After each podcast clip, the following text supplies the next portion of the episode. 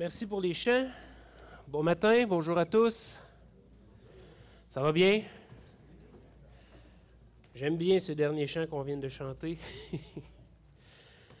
Donc, euh, ce matin, euh, comme qui a été dit, euh, on fait un plongeon un peu dans notre série durant l'été. Normalement, on essaie durant l'été pour continuer la série, mais là, je, voulais, placer une prédication, puis j'aime bien suivre le texte plutôt que d'amener des thématiques.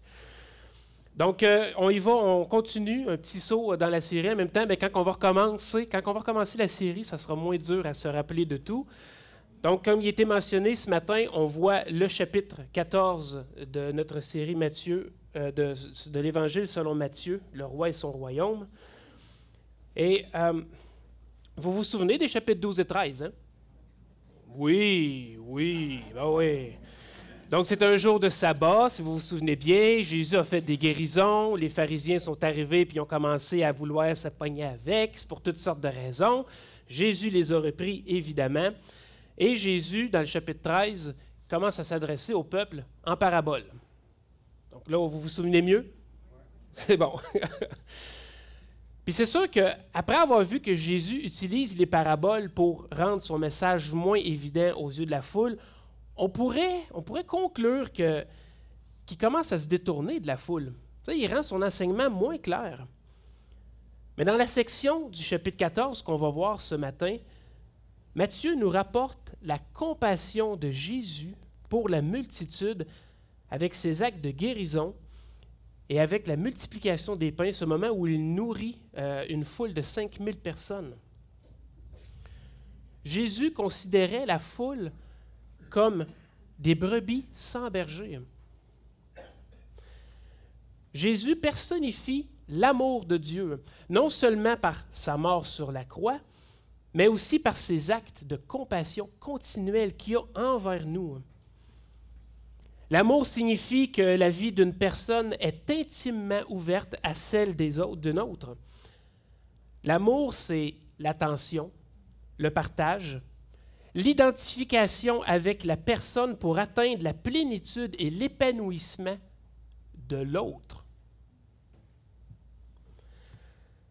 L'amour, c'est synonyme de participation, puis qu'en tant que tel, vous le savez, c'est jamais facile, c'est coûteux. L'amour de Jésus pour les habitants de Nazareth, comme on le voit dans les derniers versets du chapitre 13, lui ont coûté cher parce qu'il est allé auprès de son peuple, auprès de son village natal où il était connu. Il a fait des miracles, il a enseigné, mais tout ce qu'il a reçu, c'est le mépris. Le chapitre 14, lui, où est-ce qu'on s'en va ce matin, commence par le récit de la mort de Jean-Baptiste. Le martyr de Jean s'est produit beaucoup plus tôt que ce moment-ci, selon le récit, parce qu'on le voit d'ailleurs, parce que dans le texte, c'est dit qu'à cause des rumeurs selon lesquelles Jésus, le faiseur de miracles, pourrait être Jean ressuscité d'entre les morts, c'est ce que Hérode entend. Puis ayant appris justement qu'il y avait l'attention d'Hérode, Jésus s'est retiré de Nazareth puis s'est rendu en Galilée. Il a pris un bateau pour se rendre, une barque, une chaloupe, peu importe le moyen, dans une région plus désertique, plus isolée. Matthieu, lui, ici, il n'a pas inclus le récit de la mort de Jean plutôt comme l'ont fait les autres auteurs des autres évangiles, mais il a profité de l'occasion ici justement de l'intérêt d'Hérode qui voulait rencontrer Jésus, qui cherchait à le rencontrer pour justement raconter l'histoire de l'exécution de la mort de Jean. Donc, lisons notre passage de ce matin, Matthieu 14, on va commencer avec les versets 1 à 12. J'ai dit.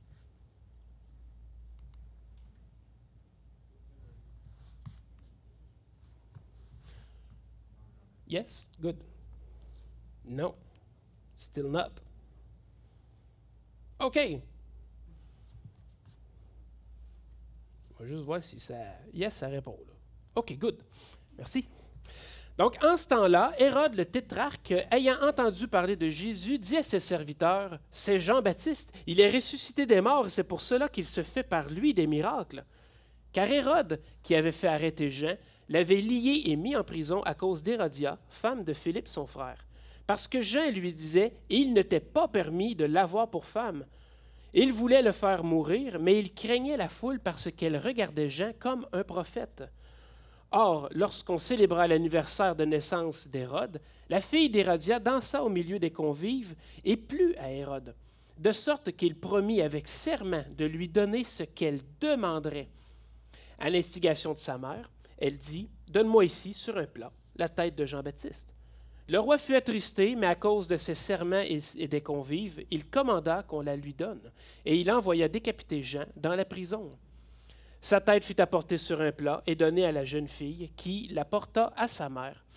Les disciples de Jean vinrent prendre son corps excusez, et l'ensevelir, et ils allèrent l'annoncer à Jésus. Donc le contexte historique immédiat de cette section-là, c'est que Hérode a entendu parler de Jésus. Et l'histoire de la mort de Jean, qui s'est produite, comme je l'ai dit tantôt plus tôt, elle est insérée par Matthieu comme une parenthèse euh, dans les versets 3 et 12. Les événements actuels de notre texte, c'est les versets 1, 2 et 13 à 21. C'est le texte qu'on va regarder ce matin dans son entièreté. Mais on va prendre le temps de juste bien regarder la section des versets 3 à 12. Le récit que Matthieu nous donne, explique la démarche de Jésus pour s'absenter de la région immédiate d'Hérode et échapper à sa domination.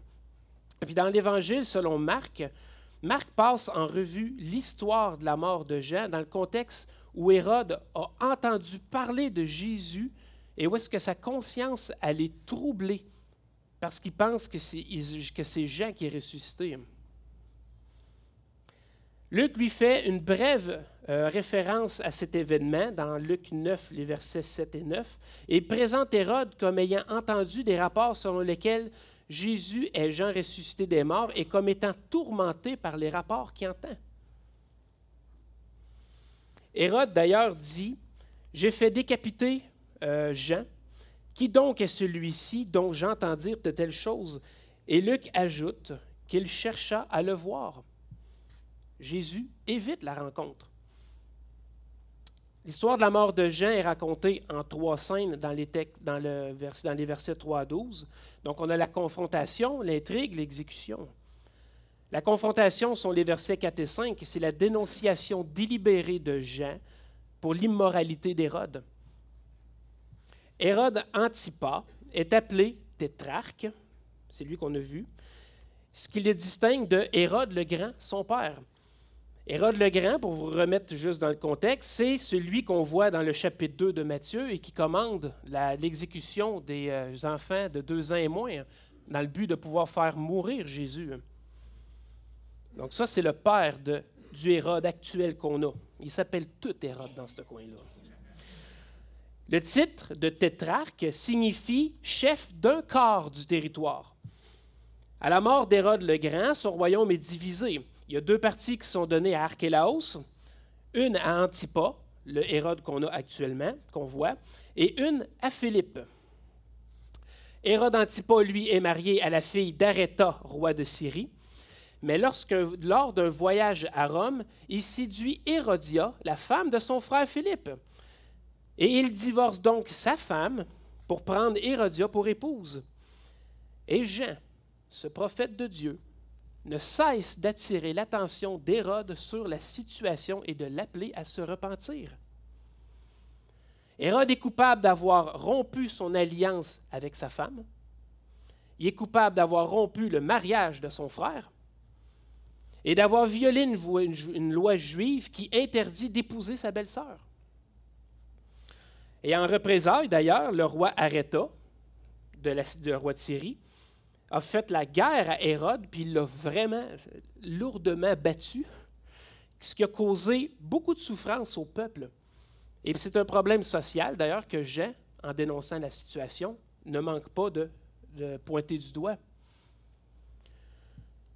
Matthieu ne rapporte pas l'intérêt et la sympathie d'Hérode pour Jean, comme le fait Marc dans Marc 6, mais dit qu'Hérode l'a arrêté, à cause d'Hérodia, parce qu'elle, elle le voulait mort. Parce que veut, veut pas, ce que Jean disait à Hérode, ça s'attribuait automatiquement à Hérodia aussi. Mais Hérode craignait, lui, de le faire parce que, comme on l'a vu dans le texte, le peuple considérait Jean comme un prophète. Et au verset 9, Matthieu mentionne qu'Hérode a été attristé à la demande de la jeune fille. D'avoir donné l'ordre aussi d'exécuter Jean. Il était attristé de cette demande-là, puis de l'avoir fait, sachant que le dernier, ce dernier, c'est-à-dire Jean, était un homme euh, juste. Jean a été emprisonné dans un cachot à la forteresse d'Hérode, à Machéarus. C'est à l'est de la mer Morte, dans la section nord. Et c'est probablement là que, que la fête d'Hérode a eu lieu, puisque à la demande, l'exécution se fait. Euh, l'histoire révèle que la conspiration, la conspiration d'Hérodia, évidemment, le texte, on l'a vu, qui voulait écarter Jean, puis qu'elle ne voyait pas quand est-ce que son mari le ferait, parce que lui, il avait peur du peuple, donc euh, elle voyait ça comme une faiblesse chez son mari. Donc, elle s'est arrangée pour que sa fille, la fille d'Hérodia, Salomé, probablement âgée entre 16 et 17 ans, exécute la danse sensuelle des voiles devant Hérode. Et Hérode, tout enthousiasmé, lui offre la moitié de son royaume si elle demande, mais à sa grande surprise, sous l'influence de sa mère, la jeune fille demande la tête de Jean sur un plat. Donc, attristé puis engagé par son, euh, pour, euh, à respecter son serment devant ses convives, il envoie Jean faire décapiter le prophète. Le prophète de Dieu est mort et a été sacrifié pour les passions d'un homme. Avoir éliminé le prophète, par exemple, ça ne libère pas Hérode ni Hérodia de leurs problèmes. Les disciples de Jean, eux autres, viennent chercher le corps, mais le message de Jean, lui, reste vivant. Et d'ailleurs, juste pour donner une suite à savoir qu'est-ce qui s'est passé avec Hérode, lorsque Caligula, l'empereur de Rome, a fait régner Agrippa, Hérodia a dit à Hérode Va à Rome puis va acheter les titres pour être euh, les titres et les privilèges d'être roi. Parce que dans ce temps-là, tu pouvais acheter ces titres-là si tu avais assez d'argent. Mais Agrippa a fait savoir à Caligula que l'intrigue qu'il y avait euh, avec Hérode Hérodia, et il a dit à Caligula que c'était une menace aux valeurs, voire même à l'ordre établi des choses. Et à cette nouvelle-là, Antipas a été banni en exil en Gaule. L'empereur a offert à Hérodia la possibilité de rester en Palestine pour vivre dans la cour d'Agrippa, mais dans un ultime élan de noblesse ou d'orgueil, on ne sait pas, ou peut-être juste parce qu'elle avait peur de son frère, elle a préféré accompagner Hérode dans son exil en déclarant qu'il n'était pas juste qu'elle ait partagé sa prospérité, mais que là maintenant elle ne partage pas son malheur. Donc, si Hérode avait écouté Jean, si Hérode avait juste écouté Jean, probablement que sa fin aurait été plus heureuse. Mais malheureusement, l'homme est bien plus enclin à vivre sous son propre joug, euh, sous le joug de ses propres passions, que de se mettre sous le joug de Dieu. Au premier regard, c'est sûr que faire selon nos passions, c'est bien plus attirant, c'est beaucoup plus satisfaisant. Mais si on prend le temps d'y réfléchir et à la lumière de la parole de Dieu, c'est une folie que tu suives ces passions parce qu'ils mènent tout à la mort, mais à la mort éternelle. Et cette semaine, je suis passé sur le psaume 73 et c'est exactement ce que le psaume 73 nous dit. Bref, c'est pas mal ce qui fait le tour euh, du récit de la mort de Jean, de cette parenthèse historique-là qu'on a. Maintenant, on va aller vers les versets 13 à 21 de notre texte de ce matin. Et euh, on va voir euh, dans 13 à 21 la multiplication des pains et des poissons pour nourrir la multitude. On va prendre le temps de voir et de comprendre la compassion que Jésus a pour la foule. Historiquement parlant, il n'y a pas grand-chose à ressortir de cette section-là, comme que je viens de le faire pour la mort de Jean. Il n'y a rien de nécessairement extraordinaire à faire ressortir du texte, historiquement parlant. Merci. Mais on apprend que Jésus fait un autre miracle. Ça, de ça, on n'est pas vraiment surpris. Mais la nature du miracle est intéressante. C'est nouveau. De ce qu'on a vu depuis le début de l'étude de Matthieu jusqu'à maintenant, ça, c'est nouveau. Jusqu'à maintenant, on a été témoin par l'étude de la parole de Dieu des miracles que Jésus a accomplis. Pour la plupart, ce sont des guérisons. Ça, c'est allé too fast. Et voilà. Pour la plupart, c'est des guérisons. Euh, il y a aussi eu des restaurations, c'est-à-dire que Jésus a chassé des démons. Euh, la personne s'en est retrouvée, dans le fond, restaurée dans sa personne. Quand tu es habité par un démon, tu ne l'es plus, tu es restauré dans ta personne. Et on a aussi vu que Jésus a pardonné des péchés, ce qui est en soi un miracle, car aucun homme ne peut faire ça. Euh, on a aussi été témoin que Jésus, de par sa nature divine, a assujetti les éléments. On l'a vu euh, lorsqu'il a dit à la mer de se taire et au vent d'arrêter. Peut-être le contraire, je ne me rappelle plus, peu importe. Mais lorsqu'il a agi sur les éléments, les éléments ont écouté. Mais ici, on est témoin de quelque chose de nouveau.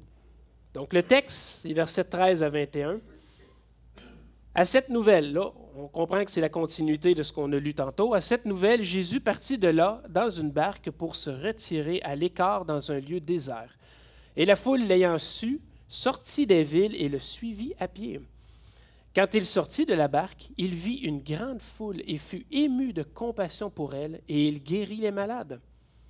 Le soir étant venu, les disciples s'approchèrent de lui et dirent Ce lieu est désert et l'heure est déjà avancée. Renvoie la foule afin qu'elle aille dans les villages pour s'acheter des vives. Jésus leur répondit Ils n'ont pas besoin de s'en aller. Donnez-leur vous-même à manger.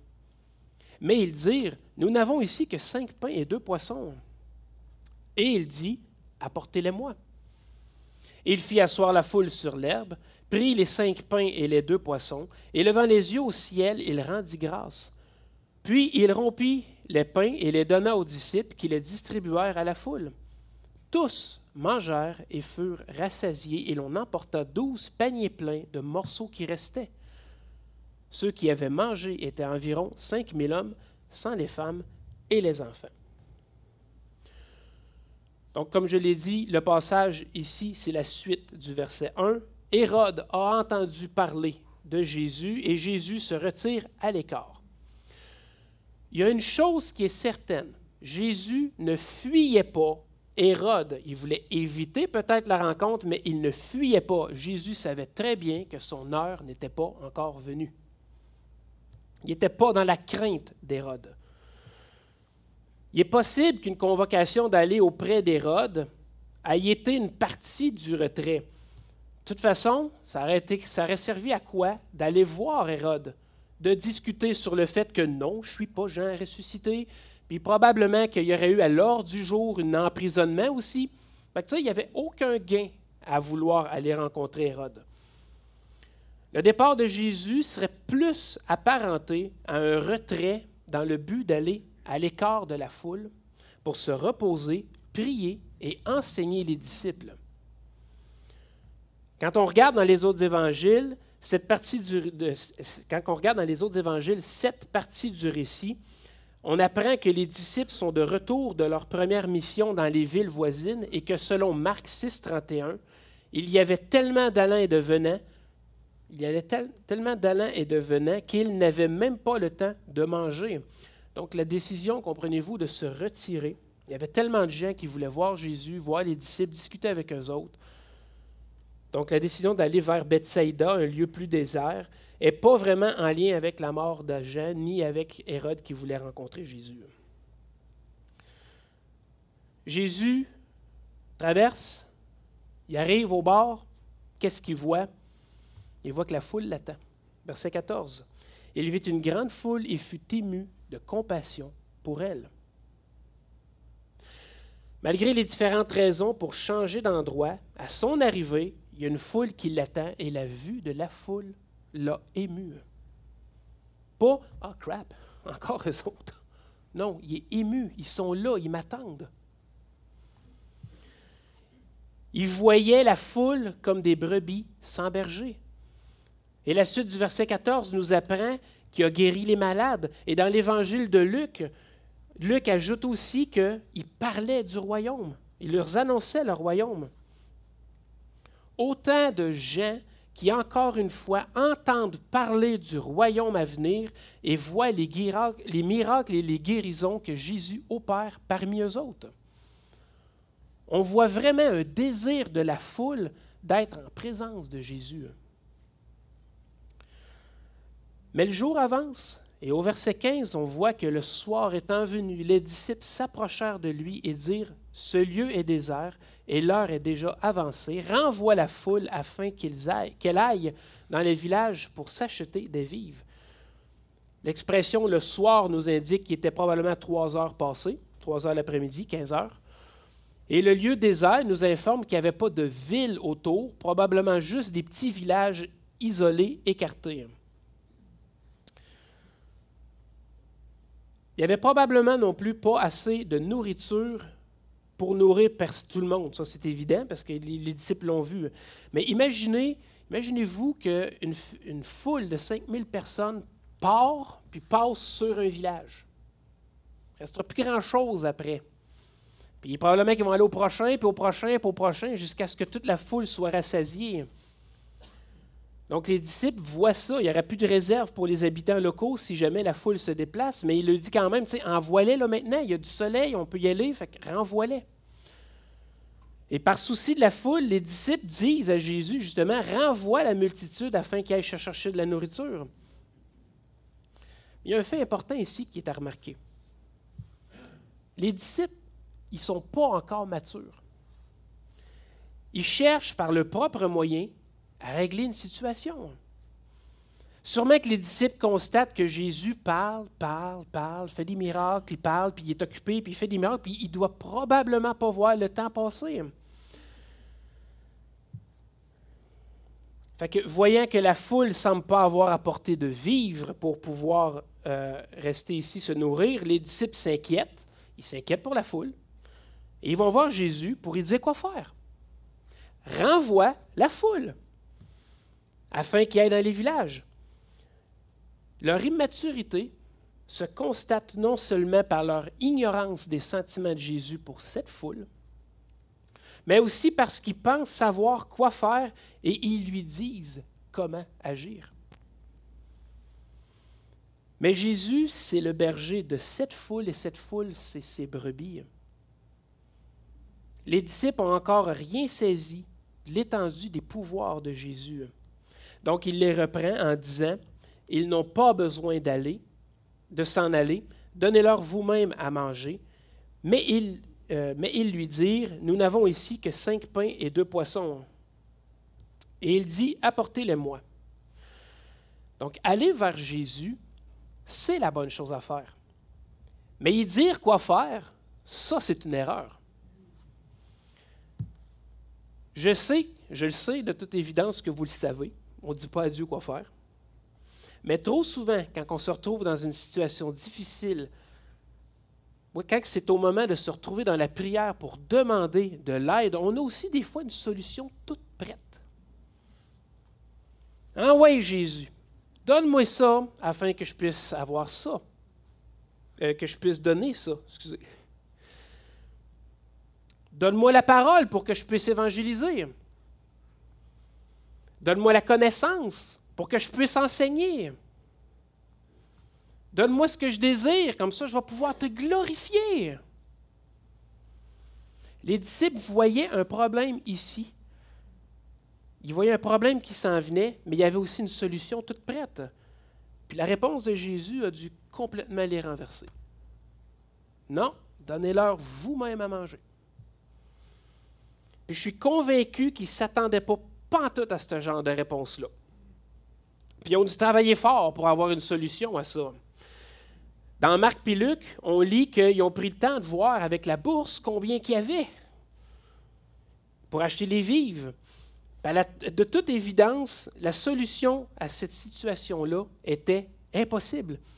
Ils ne possédaient pas assez pour subvenir aux besoins d'un si grand nombre.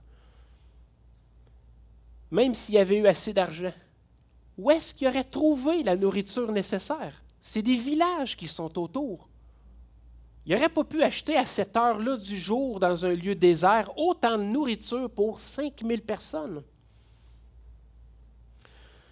Donc finalement, les disciples se retournent vers Jésus, puis ils lui disent, puis probablement avec un petit peu de désespoir, puis la défaite dans l'âme, on a rien que cinq pains puis deux poissons.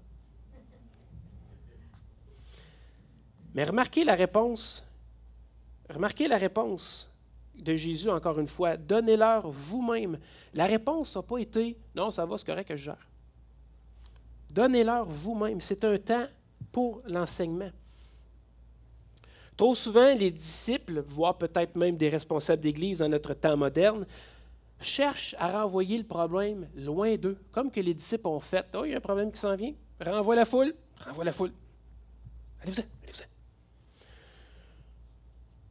C'est soit que c'est par euh, de la lâcheté, soit que c'est par un manque de, de foi, ou soit que c'est par peur de devoir s'investir et de donner beaucoup pour un si faible gain au final. Ça va me donner quoi de m'investir à ce point-là? Quand je disais plutôt que les disciples étaient matures, et puis ça se constate par leur incompréhension des sentiments de Jésus pour la foule, quand on prend soin des besoins d'une personne, le gain visible, les gains visibles peuvent nous sembler absolument minuscules, voire peut-être même inexistants.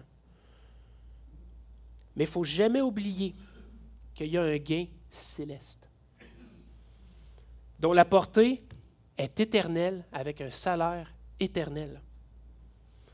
On a la responsabilité en tant que disciple de Jésus de faire de faire ce que notre Sauveur attend de nous. Aimer l'Éternel, évidemment, de toute notre force. Annoncer son royaume et la repentance. Aimer son prochain comme soi-même. L'aide que j'apporte à une personne pourrait, après plusieurs années, devenir un témoignage dans la bouche de cette personne-là. Et puis peut-être qu'en avoir entendu ce témoignage, ce témoignage-là, d'autres personnes vont, vont, euh, pourraient venir au Seigneur à cause de ça. Quelque chose que j'ai fait pendant longtemps, que je ne voyais pas de gain là-dedans. Mais plus tard, c'est un témoignage qui amène quelqu'un à Christ. Nous autres, on n'a aucune idée de la portée de nos gestes. Mais Christ, lui, il sait. Puis c'est la raison pour laquelle il faut rechercher son conseil et non pas le nôtre. Bon, comment est-ce qu'on fait ça? Quand les disciples annoncent qu'ils ont juste cinq pains et deux poissons, Jésus répond. Jésus dit, apportez-les-moi. Il fit asseoir la foule sur l'herbe, prit les cinq pains et les deux poissons, et levant les yeux vers le ciel, il rendit grâce, puis il rompit les pains et les donna aux disciples qui les distribuèrent à la foule. Tous mangèrent et furent rassasiés, et l'on emporta douze paniers pleins des morceaux qui restaient. Un peu sans Jésus, on est pauvre. Mais un peu avec Jésus, et c'est l'abondance. Il faut faire attention aussi à l'ordre des choses ici. Les disciples apportent le peu qu'ils ont à qui? À Jésus. Jésus bénit ces choses, il rend grâce. Et ensuite, il le donne aux disciples qui, eux, le distribuent à la foule.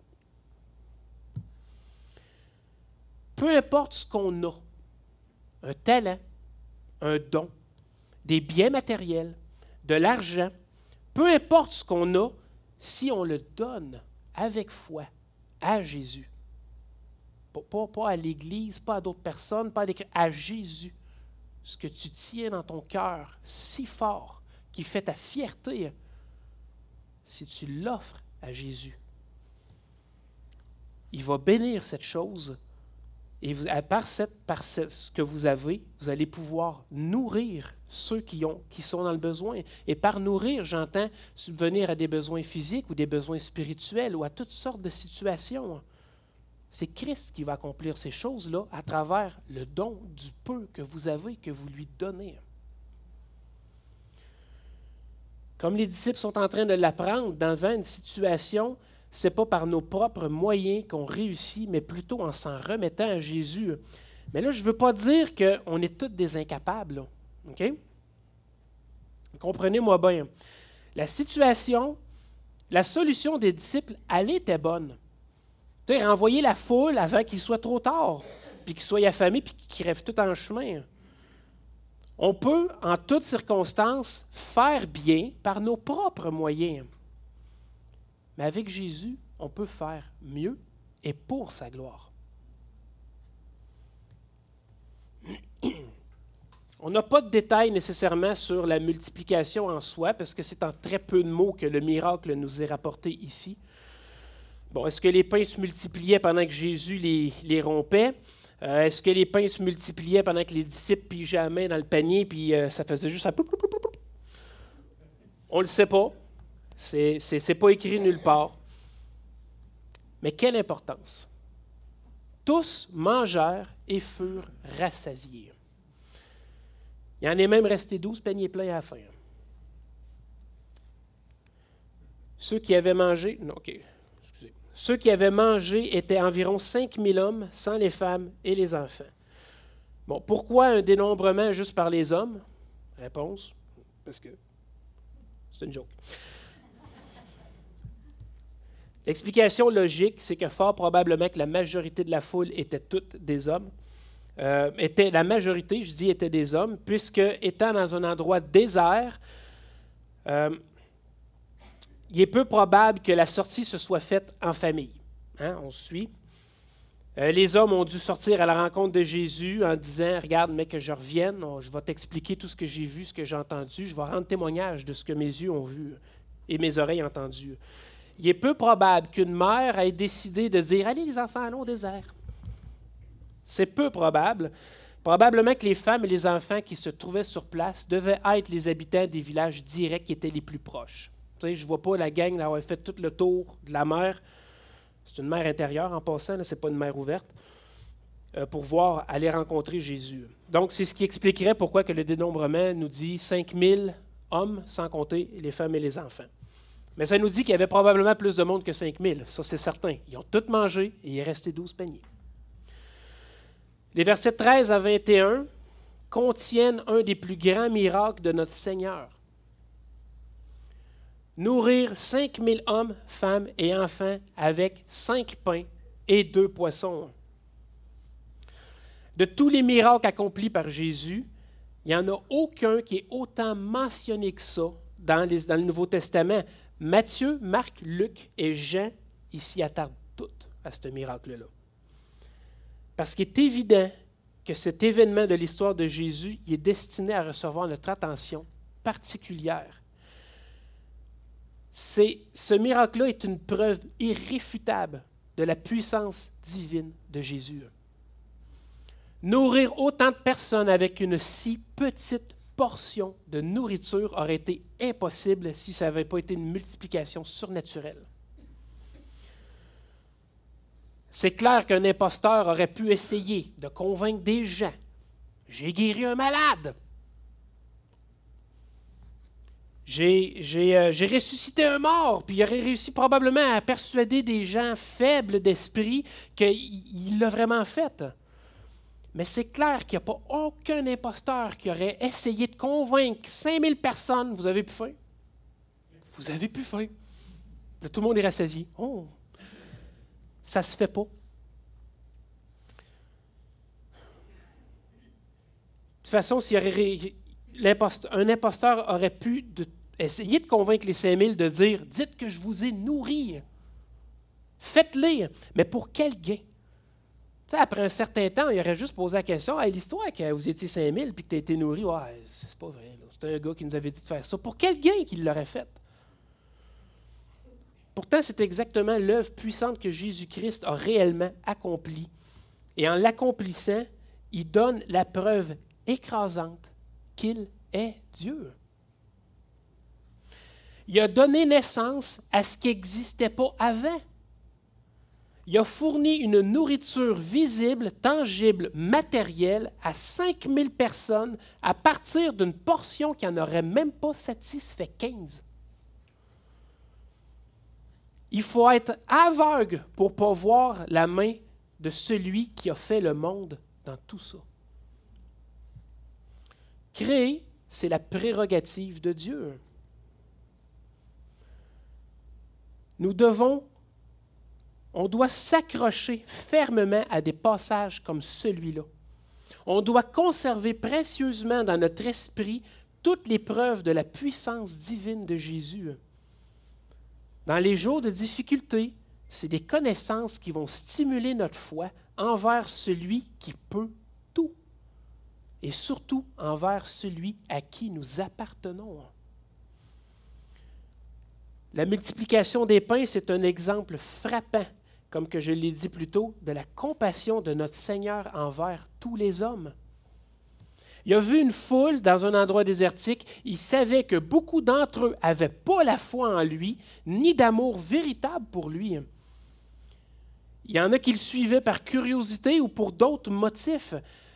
Mais Jésus a eu pitié de tous. Tous ont été soulagés, tous ont pris part à la nourriture miraculeuse fournie, il n'y a pas eu d'exclus. Tous ont été rassasiés, puis aucun est parti affamé. Voyez-vous ici le cœur de Jésus-Christ envers les pécheurs? Et ce cœur-là, c'est le cœur de l'Éternel, et il était comme qu'il était autrefois. Il n'a pas changé. L'Éternel, l'Éternel Dieu, miséricordieux et compatissant, lent à la colère, riche en bonté et en fidélité, qui conserve son amour jusqu'à mille générations, qui pardonne l'iniquité, la rébellion et le péché. Il ne traite pas les hommes selon leurs péchés. Il ne est, puni pas selon leurs iniquités. Il compte de bienfaits même ses ennemis. Les champs sont fertiles autant chez un incroyant que chez les croyants. La pluie tombe partout, elle arrose tout le monde, le soleil brille pour tout le monde. C'est des bénédictions qui sont données à tous. Personne ne sera autant sans excuse que ceux qui ont rejeté Jésus de leur vivant à la fin des temps. Paul, dans sa lettre aux Romains, nous dit, au chapitre 2, verset 4, Où méprises-tu les richesses de sa bonté, de sa patience et de sa longanimité, ne reconnaissant pas que la bonté de Dieu te pousse à la repentance? Il est bon envers tous. Il n'attend pas qu'on soit fin avec pour être bon, pour être gentil avec nous autres. Il est au-delà de ça. Il est avant nous autres. Un être si bon, si puissant, et pourtant, malgré notre nature pécheresse, sa générosité, sa bonté restent aussi grandes. Jésus personnifie l'amour de Dieu, non seulement par sa mort sur la croix, mais aussi par ses actes de compassion. Prions. Éternel grand Dieu, à toi la gloire pour Jésus-Christ, pour sa venue, pour son témoignage, pour son œuvre. Tu es venu jusqu'à nous par amour pour ta création. Tu as trouvé bon d'offrir le sacrifice parfait pour sauver ceux que tu t'es choisis. On veut te rendre gloire de ce que nous t'appartenons te rendre gloire pour ta parole qui témoigne de qui tu es. Te rendre gloire pour Jésus, ton Fils, notre Seigneur, notre Sauveur. Amen.